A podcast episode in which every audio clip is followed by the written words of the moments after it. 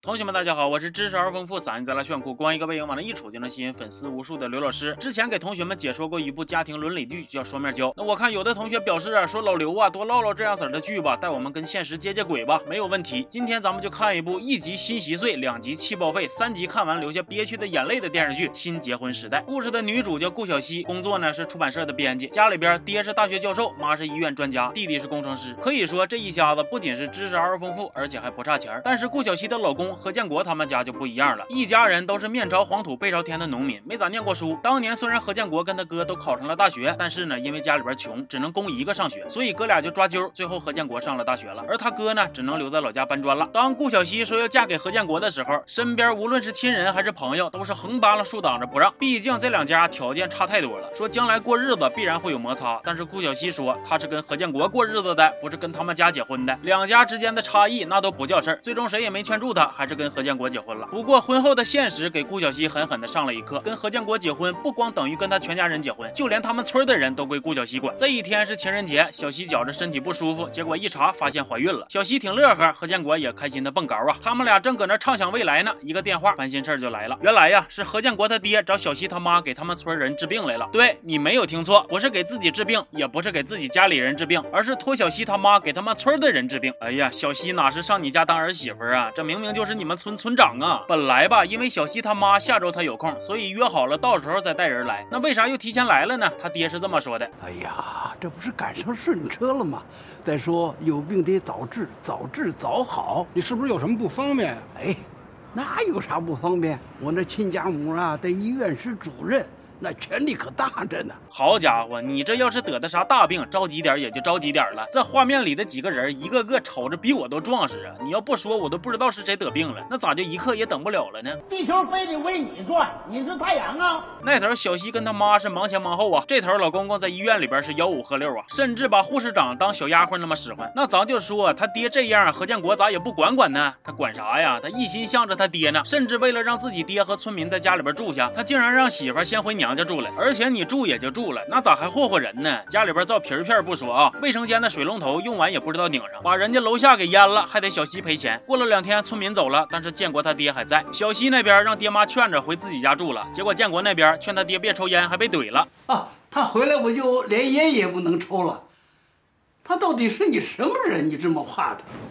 他是你祖宗。哎呀，大爷，这话让你说的，那到时候小西那孩子生出来了，嘴叼炫赫门，手掐大绿棒子，你就乐了呗。不过这还没完，晚上睡觉的时候，建国跟小西说，老家要给他俩盖房子，虽然说是给他俩，但是呢，全家人都搬进去住，小西两口子也就一间房。不过就算这样，小西也挺乐呵的，毕竟盖房子那是好事啊。结果这个时候，建国又补了一句，这房子他们得出四万。小西瞬间就炸毛了，自己家日子都过得紧紧巴巴的，房贷还没还完呢，咋能有闲钱去农村盖一栋自己都不住的房子呢？再说了，何建国每个月都往。往老家寄钱，家用电器啥的也都是他俩买的，要多少是多呀。第二天，何建国问他爹说：“这个房子他们可不可以不拿钱？”结果他爹一口就给拒绝了。那小两口就是没钱，咋办呢？何建国他爹又把主意打到小西家里的钢琴上了。你这琴值多少钱？一万多，怎么了？卖了吧？那不行，咋不行？这小西他们家买的，他四岁的时候他们家就给买了，二十多年了。哎呀，这。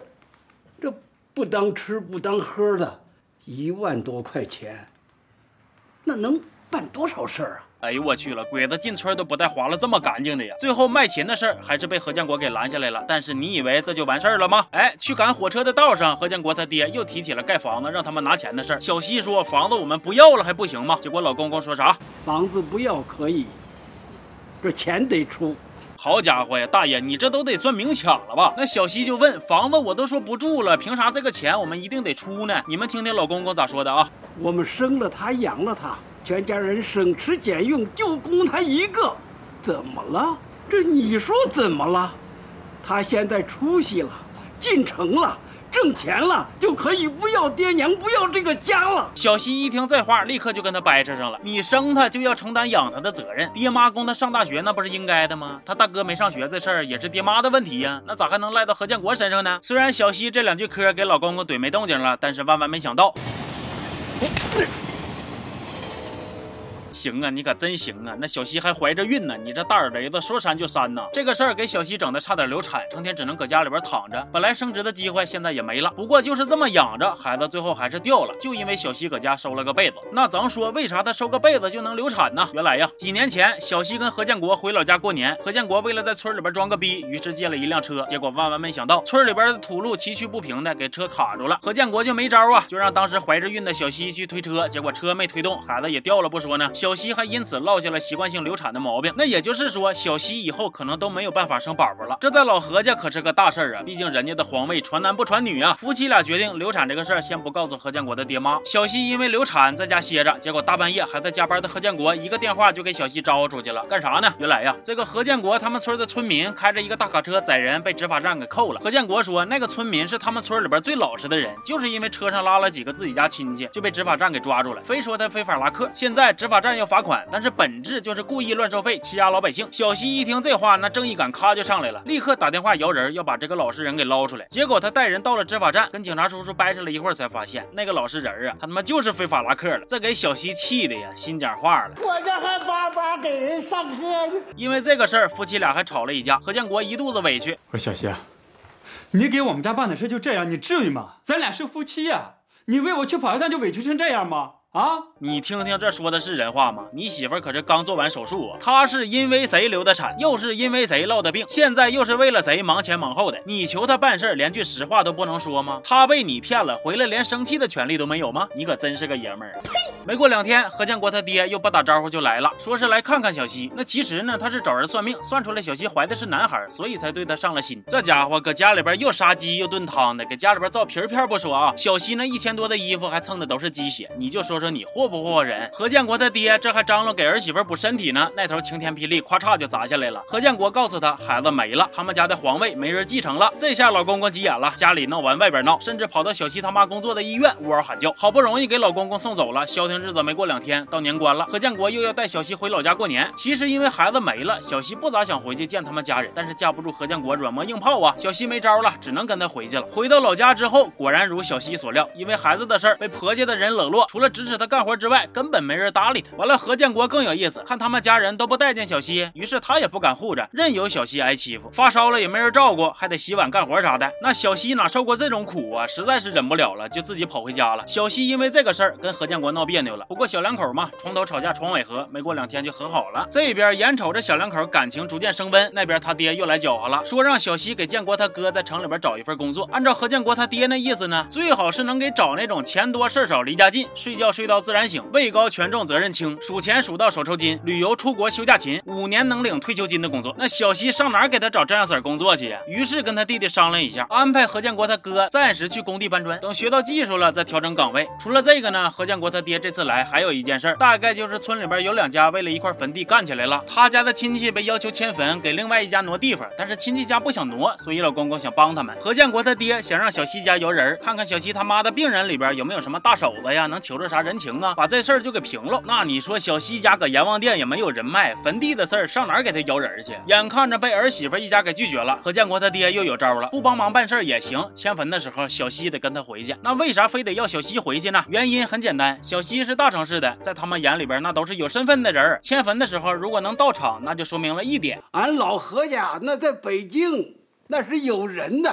哎呀，老何家把顾小西当工具人实锤了。不过小西也没惯着他们，说啥也不肯去。最后老爷子没办法了，只能自己回家处理这个事儿了。虽然建国他爹走了，但是他哥还在呀。为了能让他哥能住得舒服点、暖和点，何建国直接把他哥接到家里来住了。可是咱说，这大哥虽然跟何建国是一奶同胞，但是跟小西顶多算个亲戚。这男男女女的住在一起，属实是不太方便。所以小西就决定搬回娘家住一段日子。但是大哥脸皮薄，一看这兄弟媳妇因为自己都搬出去了，觉着是自己耽误事儿了，于是就又回工棚住了。因为大哥搬走了，小两口还产生了点小摩擦。何建国就埋怨小西为啥就不能在家忍忍呢，非得回家呢，把他哥给逼走了呢？小西这次没跟他掰扯，反而哄着他说，如果实在不行，就把大哥接回来吧，他也不回娘家了，仨人凑合一下。不过建国说，大哥不乐意给人添麻烦，应该是不会回来了。同时冷静下来之后，给小西道歉了。他们俩虽然为了这个事儿起了点争执，但是也很快就和好了。不过接下来发生的事儿就彻底改变了他们的生活了。这一天，大哥找到建国，说是大嫂的爷爷过世。世了，想让小西回去哭丧，想法跟迁坟的时候一样，就是为了显得家里边有人脉有靠山。起初小西是拒绝的，毕竟谁乐意为一个陌生人披麻戴孝啊？但是小西爹妈知道这个事儿之后呢，就劝他还是去一趟吧。之前迁坟的事儿就给拒绝了，怎么说都是一家人，有事的时候帮一把那也是应该的。小西想一想也是这么个理儿，于是就跟何建国一起回老家了。但是让他万万没想到，就在他为别人披麻戴孝充门面的时候，他自己的妈妈却突发疾病去世了，而他呢，连最后一面都没见着。而这件事儿也成了压死骆驼的最后一根稻草。没过多久，小西就跟何建国离婚了。妈妈过世之后，小西和弟弟为了照顾身体不好的爸爸，也是挺吃力的。而另一边，何建国偷偷帮小西找回了之前在他们家工作过的小保姆。小保姆来了，小西和他弟弟就能正常工作了，而小西他爸也有人照顾了。本来何建国打算做好事不留名的，但是最终还是没瞒过小西一家人。这一天晚上，小西来找何建国，俩人来了一个坦白局。小西说，冷静下来之后，觉得虽然离婚了，但是有些事儿还是得唠明白。他反省自己说，离婚的时候光看到何建国这边的缺点了，觉着生气，但是现在看呢，自己身上的毛病也是一堆一堆的。完了，何建国也开始坦白，他其实也知道自己对家里的问题处理的态度太极端了，不管媳妇乐不乐意，只管自己爹妈哥哥舒不舒坦。不过他解释说呢，自己这么做也是有原因的。原来当年何建国跟他哥都考上大学了，但家里边只能供一个大学生，所以就抓阄决定谁接着念书。当时何建国作弊了，他在两张纸上都写了不上，让大哥先抓的。打开一看，发现是不上，也就没有再确认弟弟那张写了啥。于是这个念大学的机会就被何建国给偷走了。也是因为这个，何建国才会对他哥一直心里边有愧，想要尽一切的办法来补偿他。故事的结尾，小西跟何建国再次和好，何建国他哥也依靠自己的本事干出了自己的成绩。而何建国他爹知道了小西习惯性流产的事儿呢，从老家给小西带了治疗流产的偏方，还说就算是最后真的生不了了也没有关系，一家人在一起就行了。一年以后，小西生下了一对龙凤胎，故事就在一片祥和的氛围里结束了。这部剧上映于二零零六年，豆瓣评分八点零。看完之后呢，我就发现啊，这这里边还真的就包含了挺多值得思考的东西。小西和建国在剧里的设定，一个是城市的女孩，一个是农村的穷小子。其实这里代指的是两个差异很大的原生家庭，也可以理解成门不当户不对的两个人。小西结婚之前，很多人因为他们俩的家庭条件差距太大，极力的反对这门婚事。可是她当时觉得嫁给一个人，不代表要嫁给他全家，只要两个人相爱就可以了。但是现实给了她一记响亮的耳光。婚后她才发现，她的人、她的父母、她的人际关系，她的一切都跟何建国的家庭纠缠在了一起了，根本都分不开。因此，给他自己、家人以及朋友带来的麻烦，咱们也都看到了。不仅是这样，原生家庭给一个人养成的心理和生活习惯，也都是对两个人将来长久生活有很重要的影响。有些东西恋爱的时候可能看不到，但是当两个人生活到一起，每天从早到晚的相处下来，就会暴露无遗。比如何建国与生俱来的自卑和自尊，让他即使在面对妻子的时候，遇到事情也会揣测他是不是说瞧不起自己呀，是不是瞧不起自己的家人呢？进而就衍生成了争吵。再比如何建国从小过着苦日日子，请客户吃饭剩下的菜，他可以打包回去让老婆跟他一起吃。过一次情人节，买的是晚上打折的已经蔫了的花。那从这种小事上可以看出，何建国是爱自己的妻子的，只不过他的行为背后展现的消费观、价值观可能和妻子的不太匹配，以及何建国隐瞒的关于上大学的故事所导致的他对自己的父母和哥哥无条件顺从，消磨了他和小西之间的爱情。虽然这个故事的结局很美满，但是其实我个人觉得呢，如果故事停在他们离婚的那一刻，那样整个故事会更加残酷和震撼。婚姻远比恋爱复杂，柴米油盐看似简单，背后却藏着大智慧。行吧，那这期就先到这儿了。我是刘老师，咱们下期见。